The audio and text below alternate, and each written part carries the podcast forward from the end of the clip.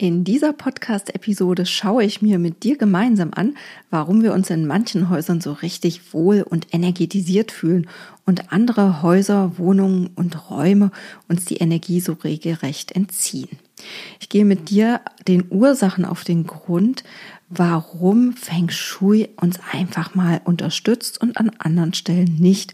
Und bitte richte dich darauf ein, dass es ein bisschen nass werden könnte.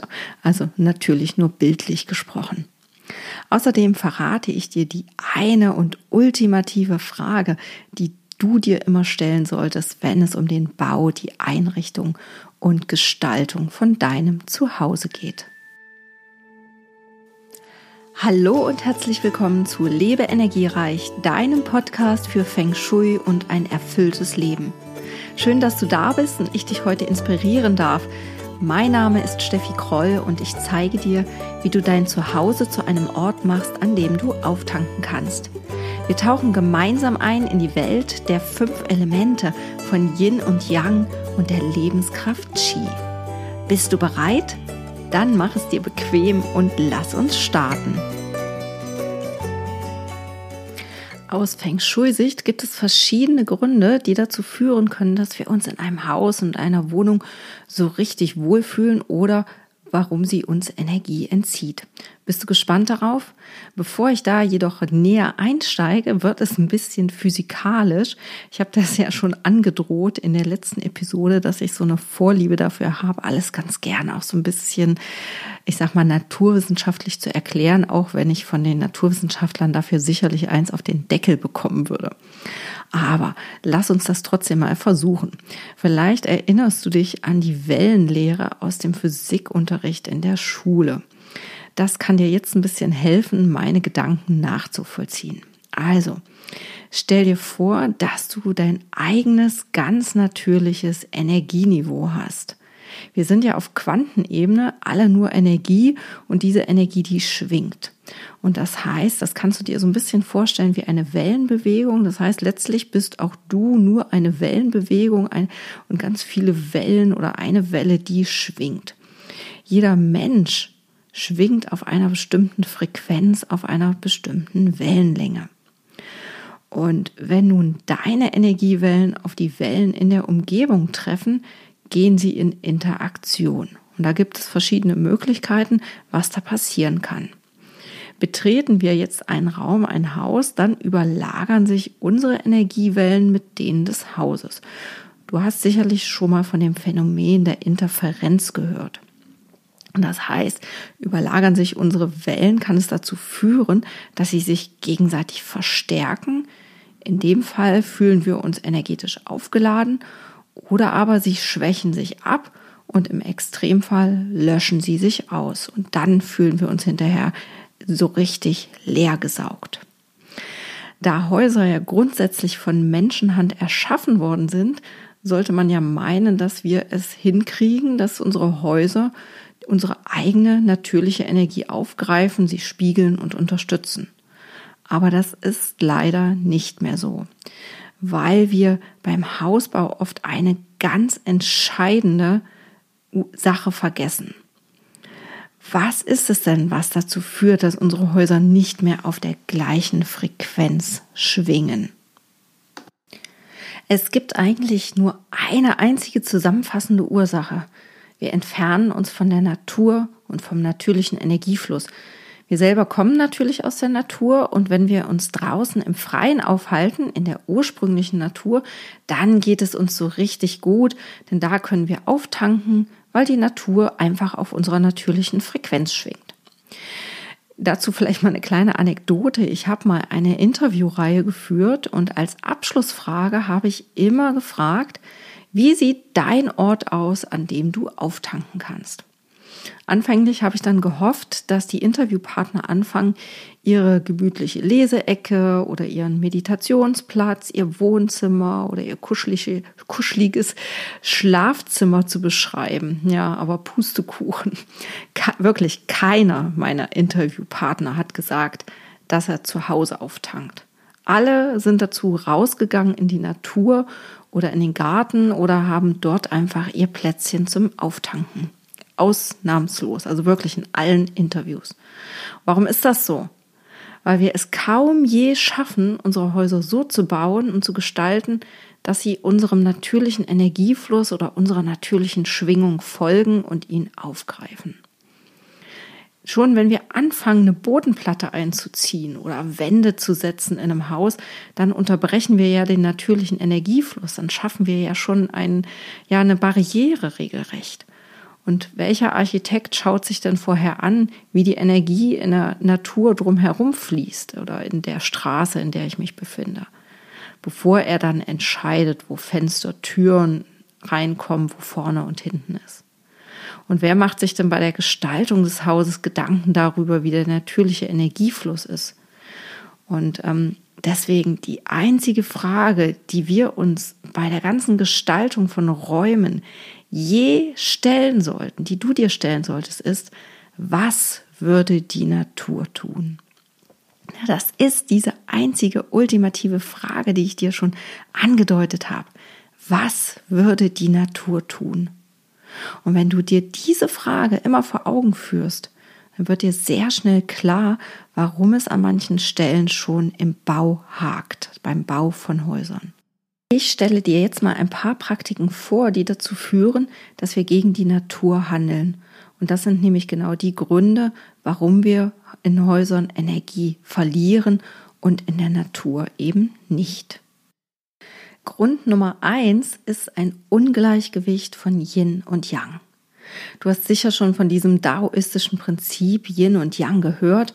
Das spielt ja nicht nur in Feng Shui eine mega große Rolle, sondern auch in der ganzen chinesischen Philosophie, in der traditionellen chinesischen Medizin, in Bewegungslehre wie Qigong und so weiter über Yin und Yang sind ganze Bücher gefüllt worden und vielleicht mache ich irgendwann mal dazu eine eigene Podcast-Folge. Es würde sich auf jeden Fall lohnen, aber heute möchte ich das Thema nur ganz kurz anreißen. Yin und Yang, das ist ja die chinesische Beschreibung für das Gesetz der Dualität. Das heißt, wir leben ja in einer dualen, in einer bipolaren Welt von Gegensätzen und wir können etwas nur erfahren, wenn wir auch das Gegenteil kennen. Wir wissen nur, was Wärme ist, wenn wir auch Kälte kennen. Und es gibt kein Gut ohne Böse, kein Hell ohne Dunkel, es gibt kein Plus ohne Minus. Und Tag und Nacht gehören zusammen. Erst zusammen ergeben diese beiden Teile immer ein Ganzes. Und die Energie ist harmonisch und fühlt sich nur dann für uns, für uns angenehm an, wenn beide Kräfte eben vorhanden sind. Wenn wir zum Beispiel immer nur Nacht hätten, wären wir irgendwann krank, weil uns das lebenswichtige Sonnenlicht fehlt. Die Bäume würden keinen Sauerstoff mehr produzieren und so also brauchen wir den Tag. Hätten wir immer nur Tag, würden wir auch krank werden, weil unser Körper nicht mehr zur Ruhe kommt. Wir produzieren zum Beispiel nicht mehr das Schlafhormon Melatonin und können nicht mehr gut schlafen. Hätten wir immer nur Sommer und Hitze, würde uns äh, irgendwann das Wasser fehlen, weil es dann nicht mehr regnet. Wir brauchen beide Kräfte. Wir brauchen einfach Yin und Yang. Wir brauchen die Hitze und die Kälte und das, die Trockenheit und das Wasser und die Nässe. Na, das gehört einfach zusammen. Erst zusammen ist es ein Ganzes. So, und jetzt mal auf Feng Shui gesprochen, ist Yin dabei das dunkle, kühle und kalte, das kleine, leise, das weibliche und weichere auch und Yin ist auch statisch. Und Yang ist dementsprechend alles, was hell ist, was warm und heiß ist, groß, laut, was männlich ist und beweglich. Und dabei ist das Ganze nicht absolut, sondern das ist immer relativ auf den Ort des Betrachters bezogen. Na, also wenn ich jetzt zum Beispiel einen Berg nehme, der in der Sonne steht oder am Tag, dann hat er natürlich eine Yang-Qualität. Aber die Sonnenseite des Berges ist dabei extrem Yang und die Schattenseite des Berges, die würde man tatsächlich auch dem Yin zuordnen können, auch wenn es am Tag ist und auch wenn es ein großer, hoher Berg ist. Also das kommt immer so ein bisschen drauf an, wo du gerade stehst. So. Und damit wir uns auch in unseren Häusern so richtig wohlfühlen können, brauchen wir eben beide Kräfte. Wir brauchen Yin und Yang. So, der Mensch hat aber gerade so in den letzten 50 bis 100 Jahren angefangen, in den Häusern so ein bisschen ein Ungleichgewicht zu schaffen. Wir beachten das Grundprinzip kaum noch. Und wir wollen alle immer nur Yang-Energie und das Ungleichgewicht geht zu Lasten von Yin. So, ich gebe dir nochmal Beispiele. Unsere Städte werden immer lauter. Wir bauen immer größere, massivere Häuser. Wir bauen Häuser mit riesigen Fensterfronten, durch die dann immer mehr Licht und Helligkeit in die Wohnung reinkommt. Ne? Und unsere Häuser haben zum Beispiel vor dem Haus, also da, wo wir reingehen, da ist meist das menschliche Yang, da sind die Straßen, da sind die Wege, da ist Lärm, da kommt das menschliche Qi zum Haus. Und hinter dem Haus haben wir aber auch eine Yang-Qualität, weil wir wünschen uns ja auf der, ich sag mal in Anführungsstrichen, ruhigen Seite, wünschen wir uns Sonne. Na, wir wollen auf der Rückseite wollen wir unsere Sonnenterrasse haben und darum führt die Terrasse dann oft zum Süden und Südwesten und da haben wir natürlich noch viel Sonne und viel Yang-Energie. Das heißt, wir kreieren uns Yang-Energie, wo sie nicht hingehört. Und das heißt, wir haben immer zwei Seiten mit viel Yang und das Yin kommt einfach viel zu kurz. Wir wertschätzen es gar nicht. Nächstes Beispiel, Schlafzimmer. Das Schlafzimmer ist ein Ort von Ruhe und Krafttanken. Ne? Das ist ein Ort des Yin. So, und jetzt sage ich mal Stichwort Homeoffice, gerade so in Zeiten von Corona. So, kannst ja mal checken. Hast du ein Homeoffice? Wo, wo ist das denn? Musstest du dir das einrichten für die Zeit des Lockdowns? Die meisten Menschen, die ich kenne, haben tatsächlich ihr Schlafzimmer dann genutzt, um dort einen zusätzlichen Schreibtisch aufzustellen. So, und Arbeiten hat aber was mit Yang-Energie zu tun. Und das heißt, wir kreieren selbst in den Räumen, die Yin-Energie haben sollten, schaffen wir es, viel Yang-Energie reinzubringen. So, und du erkennst sicher das Prinzip jetzt dahinter. Wir missachten mehr und mehr das Yin-Prinzip. Wir versuchen sogar es zu vermeiden. Die Architektur veranlasst uns dazu, Yin zu vermeiden. Und das hat zur Folge, dass wir nicht mehr auf unserer Frequenz schwingen, sondern nur noch irgendwie so auf der Hälfte davon. Oder wir müssen einfach so in dieses starke Yang hineingehen und wenn wir uns eben in solchen Häusern aufhalten, dann brennen wir regelrecht aus. Ja, eine Kollegin von mir, die hat mal erzählt, dass sie sich eine wunderschöne Wohnung angemietet hatte. Das war weit oben mit einer tollen Aussicht, mit großen, bodentiefen Fenstern. Super, super modern und schick. Nach einer Weile, als sie dann da drin gewohnt hat, hat sie aber festgestellt, dass sie sich nicht wohlfühlt, dass sie nicht zur Ruhe kommt, dass ähm, sie und ihr Partner richtig schlecht schliefen. Und warum? Da fehlte schlichtweg das Yin. Das war einfach nicht vorgesehen in der Wohnung. So, wenn du jetzt gerade auf Wohnungssuche bist oder dir ähm, und dir dann eine Wohnung ansiehst, dann wirkt so eine Wohnung natürlich bei Tageslicht richtig toll. Das ist, du kommst da rein, da ist Weite, da ist Raum, da ist Großzügigkeit, da ist Licht und das wünschen wir uns natürlich. In einem Tag freuen wir uns darüber, wenn da starkes, natürliches Yang in der Wohnung ist. Aber wir wissen nicht, wie es nachts dort zugeht so eine Wohnung, die kann uns halt keine Yin-Energie liefern oder nicht ausreichend, weil da zu viel Straßenlärm einfach auch noch nachts zu uns vordringt, zu viel Licht von der Straße. So, und das kann so eine Wohnung eben nicht liefern. Und darum bin ich dafür, ich plädiere wirklich dafür, dass wenn du dir eine Wohnung anschaust, du das zweimal tust, und zwar einmal am Tag, und einmal in der Nacht oder sagen wir mal später am Abend, wenn es wirklich schon mal dunkel ist. So, und erst dann können wir wirklich feststellen, liefert uns die Wohnung all das, was wir wirklich natürlich brauchen. Ne, idealerweise würden wir sogar einmal in so einer Wohnung schlafen, um einfach mitzubekommen, wie sind denn die Geräusche zum Beispiel in der Nacht? Wie viel Yang dringt hier noch zu mir? Ist da irgendwas, was mich stört? Und das können wir eben nicht feststellen, wenn wir eine Wohnung nur bei Sonnenschein und bei Tageslicht besuchen. Nach Yin und Yang kommen wir jetzt zu Grund 2, der dazu führt, dass wir uns in Häusern und Wohnungen nicht wohlfühlen. Und das ist ein unnatürlicher Energiefluss.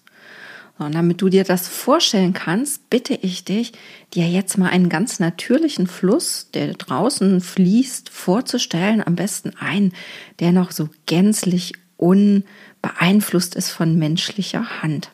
So ein Fluss, der sich sanft durch Täler windet, bis er dann ins Meer mündet.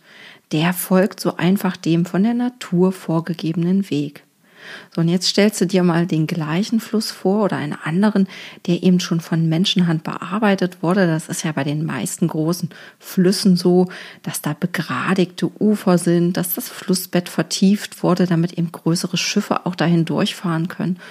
Oder stell dir sogar einen Kanal vor, der ganz und gar gerade verläuft, um den kürzesten Wasserweg zu nehmen. So, was passiert mit diesen Flüssen und Kanälen, wenn zum Beispiel ein Hochwasser kommt? Der natürliche Fluss, der geht einfach in die, über die Ufer, der ergießt sich in die natürlichen Auen, die das Wasser dann auffangen, ohne, ich sag mal, größeren Schaden anzurichten. Aber der von Menschenhand begradigte Fluss oder ein Kanal, die werden zum reißenden Strom, der alles mitzieht und dort, wo er über die Ufer geht, eben alles zerstört, was sich in den Weg stellt. So, und ich sage dir jetzt, in immer mehr Häusern werden begradigte Flussbetten und Kanäle gebaut und keine natürlichen Fließwege für die Lebensenergie Qi. Fakt ist, dass Qi folgt den Öffnungen eines Hauses, heißt zur Tür hinein und zu den Fenstern wieder hinaus. So im Großen und Ganzen. Da kommt natürlich auch zu den Fenstern immer was rein, aber der natürliche Fluss geht eigentlich von der Tür zu den Fenstern. Und jetzt kannst du dir dein Haus mal oder deine Wohnung als Miniatur vorstellen, so vielleicht in Größe eines Schuhkartons. Achtung, jetzt wird's nass. Ich hatte das ja schon angedroht. Also nimm mal deinen Schuhkarton oder deine Hausminiatur und dann guck dir mal an, wie die Türen und Fenster liegen.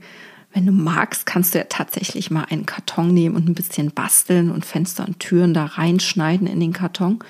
So, und wenn du jetzt deine Miniatur nimmst und an die Tür, an die Eingangstür einen Gartenschlauch halten würdest und das Wasser aufdrehst, was passiert? Wohin, wohin und wie würde das Wasser fließen? Kannst deine Miniatur gedanklich auch mal so ein ganz bisschen kippen, sodass die Eingangstür vielleicht ein bisschen erhöht ist und wir einfach der Schwerkraft so ein bisschen auch folgen können. Dann wird das noch klarer.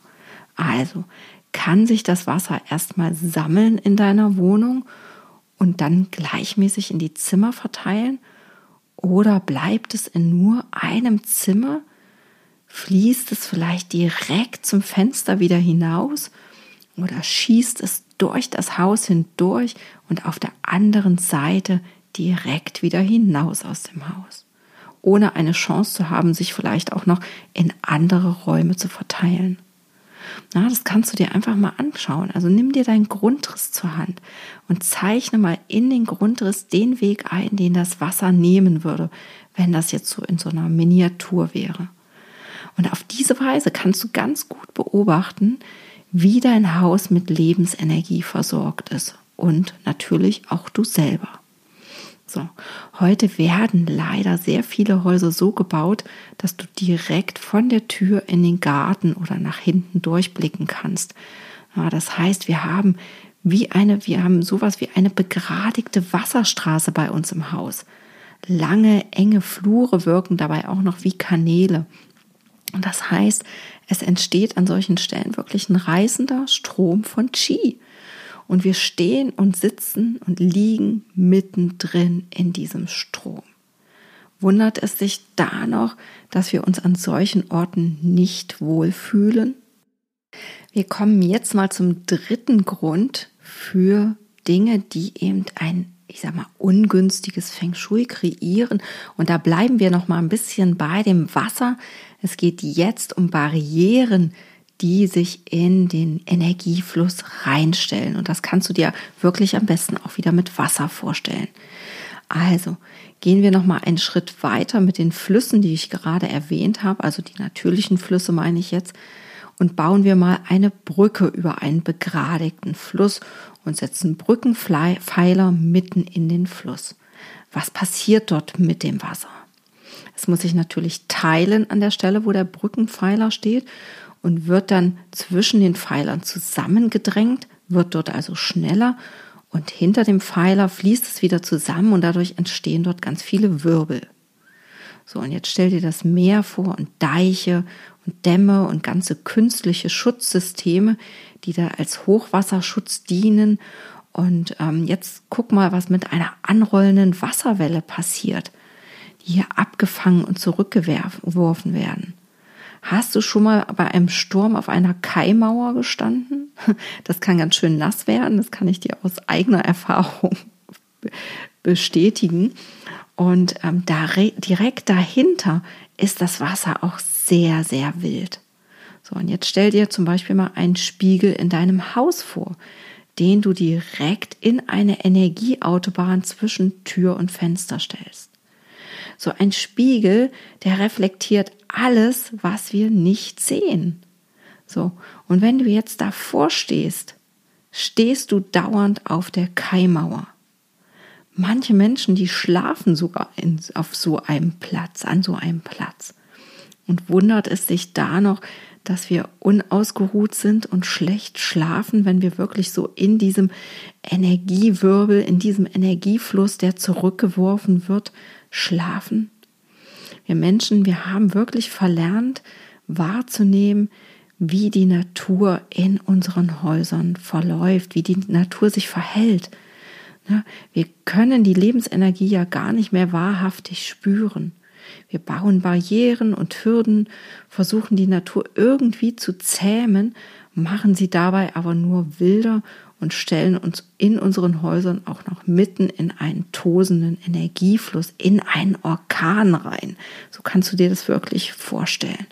Also Spiegel, Deckenbalken, Säulen mitten im Raum, spitze Kanten, Häuser mit spitzen Erkern, die auf andere Häuser zielen, ja, Im Feng Shui spricht man bei all diesen negativen Einflüssen und Barrieren von dem sogenannten Sha-Chi oder Sachi, auf Deutsch schneidendes Qi.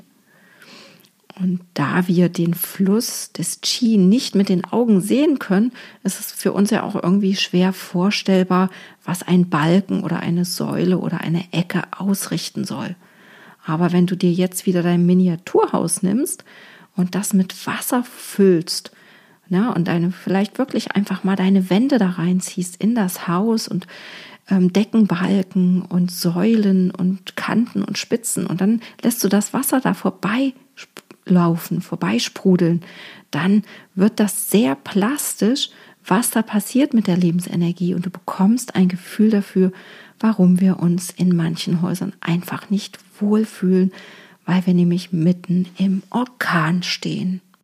Kommen wir jetzt zum vierten und letzten Grund, über den ich heute mit dir sprechen will und der eine Ursache dafür ist, warum uns Häuser Energie entziehen. Der Grund ist, wir gestalten sie nicht zeitgemäß. Jetzt wirst du vielleicht ein bisschen stutzen und denken so, ach, wieso? Ich bin doch trendy eingerichtet. Ja, aber hast du schon mal geguckt, ob auch deine Farbgestaltung der Wände wirklich trendy ist und wirklich, also wirklich mit der Zeit geht? Stell dir dazu nochmal die Natur im Laufe eines Jahres vor. So, ne, die ganzen Jahreszeiten, Frühling, Sommer, Herbst und Winter. Was sind denn zum Beispiel die Farben des Frühlings? Klar wirst du sagen, frisches, leuchtendes, junges Grün, ne? so ganz zarte Blättchen, leuchtende Farben. Wie würde es sich für dich anfühlen, wenn du plötzlich mitten im Herbst inmitten eines bunten Blätterdachs plötzlich einen Baum siehst, der erste zarte Blättchen zum Vorschein bringt. Bisschen komisch, oder?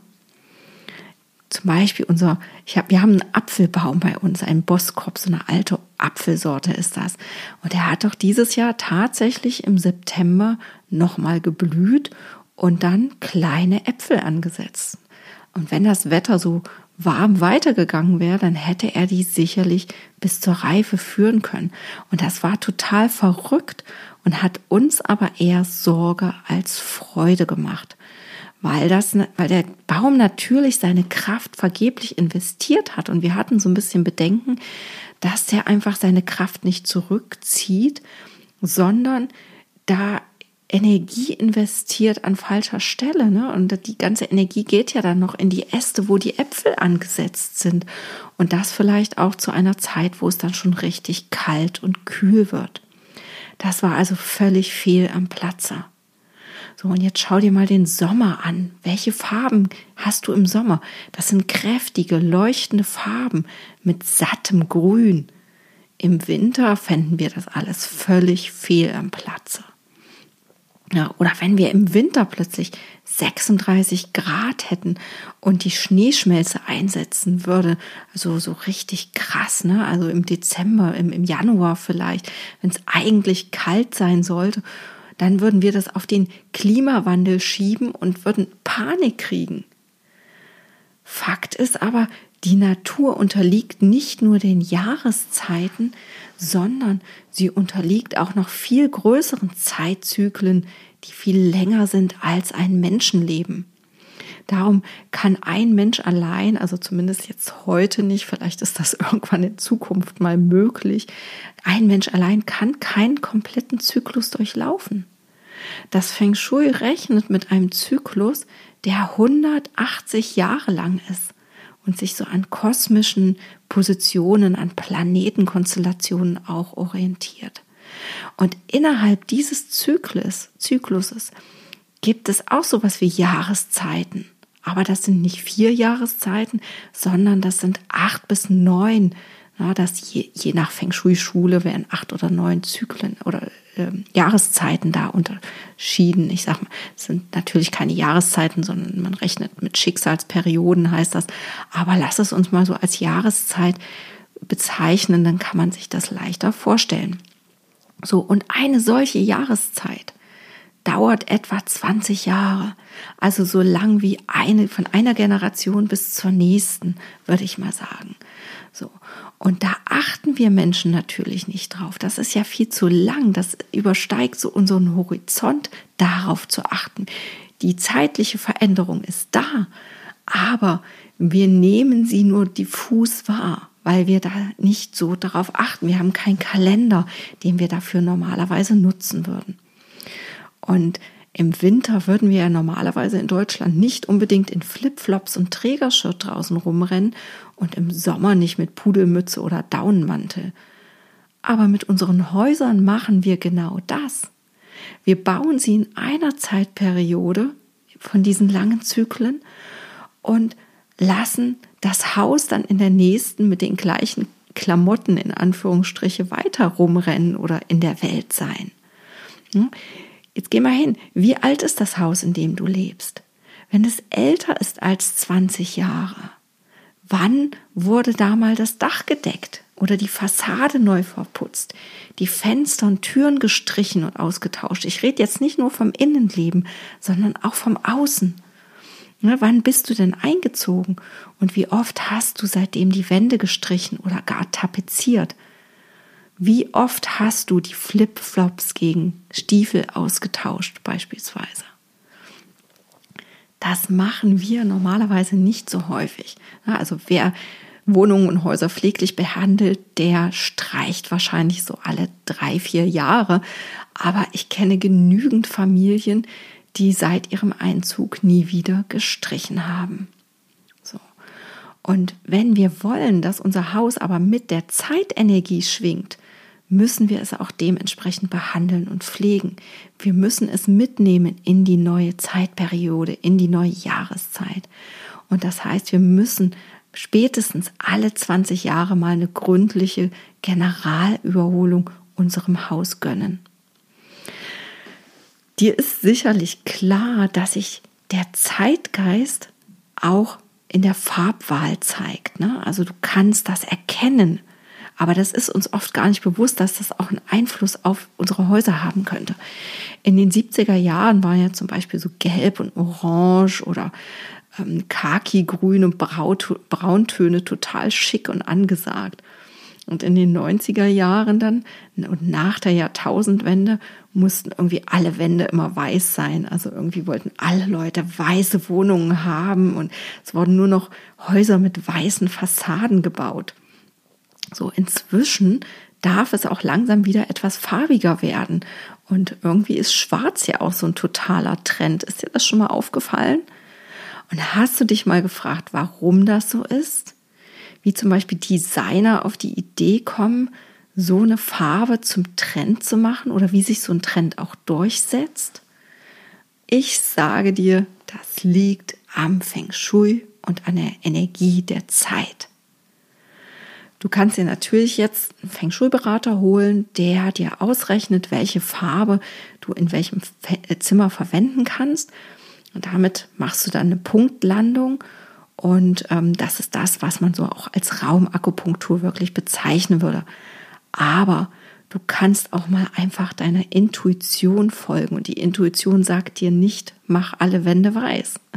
Das ist etwas, was ich sag mal so wahrscheinlich gerade ein bisschen überholt ist. Aber beobachte einfach mal den Zeitgeist. Welche großen Farbtrends gibt es?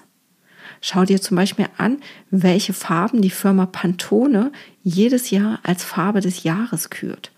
Ja, Pantone ist das Farbsystem für die Modebranche oder Verlags- und Druckindustrie. Und ähm, die bestimmen über, gerade über die Mode na, damit natürlich unser Leben. Und jetzt schau dir mal an, welche von den Jahresfarben, die gekürt werden, sich über einen längeren Zeitraum halten. Es gibt welche, die kommen und die gehen auch wieder. Und dann gibt es Farben, die kommen und die halten sich ein Jahr ums andere. Die sind halt so richtig, also das, was man wirklich so als Trend, als langfristigen Trend auch bezeichnen würde. Und das sind Farben, die uns dann durch eine Zeitperiode begleiten und die eben dazu führen, dass plötzlich zum Beispiel Küchen mit schwarzen Fronten angeboten werden und schwarze Tapeten total in sind. So. Wenn es jetzt wirklich schon etwas länger her ist, dass dein Haus, deine Wohnung frische, zeitgemäße Farbe bekommen hat, dann kann das dazu führen, dass wir uns unwohl und ausgelaugt fühlen. Das ist genauso, als wenn wir im Winter bei 36, 36 Grad hätten oder im Winter mit Flipflops rumlaufen oder wie sich ein Baum fühlt, der im Herbst eben nochmal blüht. So. Und da kannst du dir einfach auch nochmal die Frage stellen, was würde die Natur tun? Und mein Appell an dich ist einfach, stell dich mal in deine Räume rein, geh in deine Zimmer und spüre einfach mal, ob sich die Farbe in den Räumen noch richtig gut und frisch anfühlt. So, das waren sie, die vier Gründe, die dazu fühlen, dass ein Feng Shui in Räumen so richtig gut oder eher anstrengend ist. Die vier Gründe, die zum Beispiel dazu führen, dass uns Häuser Energie entziehen. So, ich fasse die für dich nochmal zusammen, weil das war jetzt sicherlich ganz viel Information und damit du das vielleicht auch einfach nochmal mitschreiben kannst oder dir einfach notieren kannst in deinem Gedächtnis, fasse ich die vier Gründe hier nochmal zusammen. Nummer eins ist das Ungleichgewicht von Yin und Yang. Nummer zwei ist der unnatürliche Energiefluss. Nummer drei sind Barrieren im Energiefluss. Und Nummer vier ist eine nicht zeitgemäße Gestaltung in farblicher Hinsicht. So kannst du dich an das letzte Mal erinnern, als du in einem Haus das Gefühl hattest, es würde dir Energie entziehen. Dann geh doch mal gedanklich nochmal dahin zurück und überlege, welcher dieser Gründe vielleicht auf das Haus zutreffen könnte. Die Liste der Gründe ist natürlich noch nicht vollständig, aber das sind die, die am stärksten offensichtlich sind, die offensichtlichsten Ursachen und die du auch direkt wahrnehmen und sehen kannst. du kannst ja jetzt einfach beim nächsten Mal darauf achten, was stimmig war in Häusern, in Wohnungen und ähm, wo du dich so richtig wohlgefühlt hast und was vielleicht einfach nicht so passend war. Bei dir zu Hause kannst du ja jetzt direkt im Anschluss auch mal so einen kleinen Check machen und auf jeden Fall mal prüfen, wie das bei dir mit Yin und Yang aussieht und mit dem Qi-Fluss oder Barrieren im Qi-Fluss. Und zum, äh, zum Punkt Farbe habe ich dir ja gesagt, stell dich mal in die Räume, schließ die Augen und lass die Energie einfach mal so auf dich wirken. Und vielleicht hast du ja eine Idee, was du ändern kannst, damit du eben besser mit Energie versorgt bist. Wenn du jetzt so richtig Lust bekommen hast, direkt mit den ersten Feng Shui-Maßnahmen zu starten, dann schau doch mal auf meiner Website steffikroll.com vorbei. Da findest du meinen kostenlosen Minikurs SOS Feng Shui für Familien. Melde dich einfach an und du bekommst eine ganze Woche lang von mir jeden Tag eine neue Inspiration, wie du zu Hause für mehr Harmonie sorgen kannst. Gerade wenn dir die typischen Familiensituationen wie Stress, Streit oder immerwährende Krankheiten vielleicht die Energie rauben. Hat dir diese Podcast-Folge gefallen? Dann freue ich mich über eine Bewertung bei iTunes. Und lass mir doch deinen Kommentar bei Instagram auf meinem Account Feng Shui Mama da. Ich freue mich, wenn wir uns hier wieder hören. Hab eine energiereiche Zeit. Deine Steffi.